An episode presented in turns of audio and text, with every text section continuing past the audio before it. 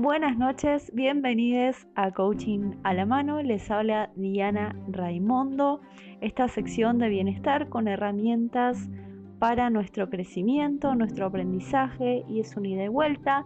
Te invito a que me des tu feedback, tu mirada acerca de coaching a la mano, lo que te va sirviendo, qué temas te gustaría escuchar. Y gracias Claudio por el espacio de siempre en el programa Más por Decir, jueves y viernes a partir de las 19 horas aproximadamente. Les recuerdo que pueden publicitar su emprendimiento de bienestar con nosotros. Los invito a mandarme un WhatsApp al 3765-021228. Puedes escribirme a coachingalamano.gmail.com en Facebook estoy como Coaching a la Mano y en Instagram diana.raimondo con Y. De lunes a viernes escuchamos por decir por Nova 915 Dial Posadas a partir de las 18 horas hasta las 20. También los sábados escucha Inquietos más que un programa de radio y podés sintonizar la radio y ver en vivo además www.novamultimediaposadas.com.ar también bájate la aplicación para tenernos en el celu. El tema de coaching a la mano de hoy es generar mejores contextos. Creo que a todos nos pasó alguna vez de llegar a un lugar con toda la ilusión y decepcionarnos. Lo que comúnmente decimos se me cayó un ídolo. O fuimos a comprar, tal vez a tener una cita, a recibir un correo y esas expectativas que habíamos formado en nuestra cabeza o lo que creíamos que iba a pasar se cayó. Nos encontramos con una realidad diferente. Una decepción nació porque la confianza se vulneró y la aceptación de las situaciones y del otro pasaron a un segundo o tercer plano o a veces nosotros nos comportamos de manera equívoca o irresponsable y eso genera consecuencias negativas. La confianza que los demás depositaron en nosotros también flaquea a veces y por ende la aceptación. Sea que pusimos muchas expectativas y no vimos claramente el panorama real de lo que, eh, digamos, estaba sucediendo o que erremos por ser seres humanos, la buena noticia es que podemos parar y reflexionar. ¿Por qué pasó? ¿Para qué? ¿Cuáles fueron mis acciones? ¿Reaccioné o reflexioné antes de hacer? ¿Obré realmente bien o me equivoqué? ¿La culpa es solo del otro? ¿Tengo yo la responsabilidad o me estoy haciendo cargo de algo que no es mío?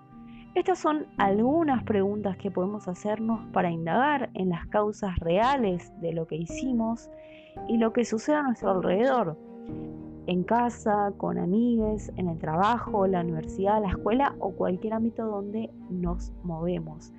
Pero además también ver qué sucede en nuestras conversaciones internas, es decir, con nosotros mismos, en el cuerpo, los pensamientos, los sentires que transitamos, etcétera hacernos cargos, es decir, hacernos responsables como protagonistas de un aprendizaje constante y un diseño de lo que queremos lograr nos puede preparar para posibles contingencias, pero además, desde mi opinión, nos puede tranquilizar, nos da por decisión, nos posiciona en la vida más plades, seguras de nosotros mismos y nos acerca además desde el amor, la empatía, las emociones positivas, el encuentro ameno, lo que desees generar. La elección es personal, es tuya. Desde el marco del respeto por el otro que es tan legítimo como nosotros, con sus vivencias, sus opiniones, sus emociones y discursos. La confianza y la aceptación se construyen y tenemos la posibilidad de practicarlas conscientemente en nosotros y para con los demás. Dar lo que deseamos recibir. Se trata de eso. Vamos por partes. Te invito a anotar, grabar o dibujar en cada dominio constitutivo que recordemos que es el cuerpo, el lenguaje, la emoción y la energía, y en cada ámbito de la vida lo siguiente. Me acepto y confío en mí misma porque, dos puntos. Ahí vamos a poner cada elemento que nos sea funcional, que se nos vaya ocurriendo de manera consciente en cada dominio. Te voy a dar ejemplos para que veas cómo puedes comenzar a diseñarlo.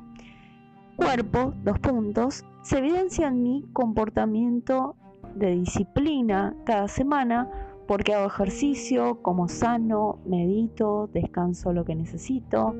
Emociones, dos puntos, reconozco y nombro las emociones que transito cada día y cuando no, puedo reflexionar para ver qué quiero modificar. Energía, dos puntos. Cuando necesito pilas, sé qué actividades me hacen bien. Lenguaje, no prometo lo que no puedo cumplir, expreso lo que quiero sin herir, me regalo palabras de bien cada mañana.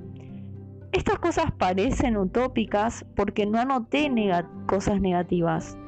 Pero bueno, lo que no nos gusta lo vamos a enumerar de la siguiente manera. ¿Qué me gustaría cambiar? Y ahí vamos anotando en el cuerpo, en las emociones, en la energía, en el lenguaje lo que quiero cambiar.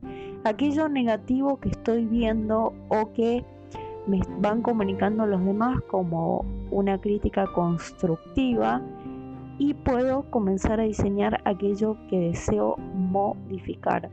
Entonces con los por qué, estas evidencias de lo que vemos en nuestros niños o lo que ven los demás que nos pueda aportar algo y aquello negativo que fuimos anotando, vamos a diseñar nuestros para qué esos propósitos para los cuales vamos a accionar a partir de ahora, desde el cuerpo, desde la emoción, desde el lenguaje y la gestión de la energía.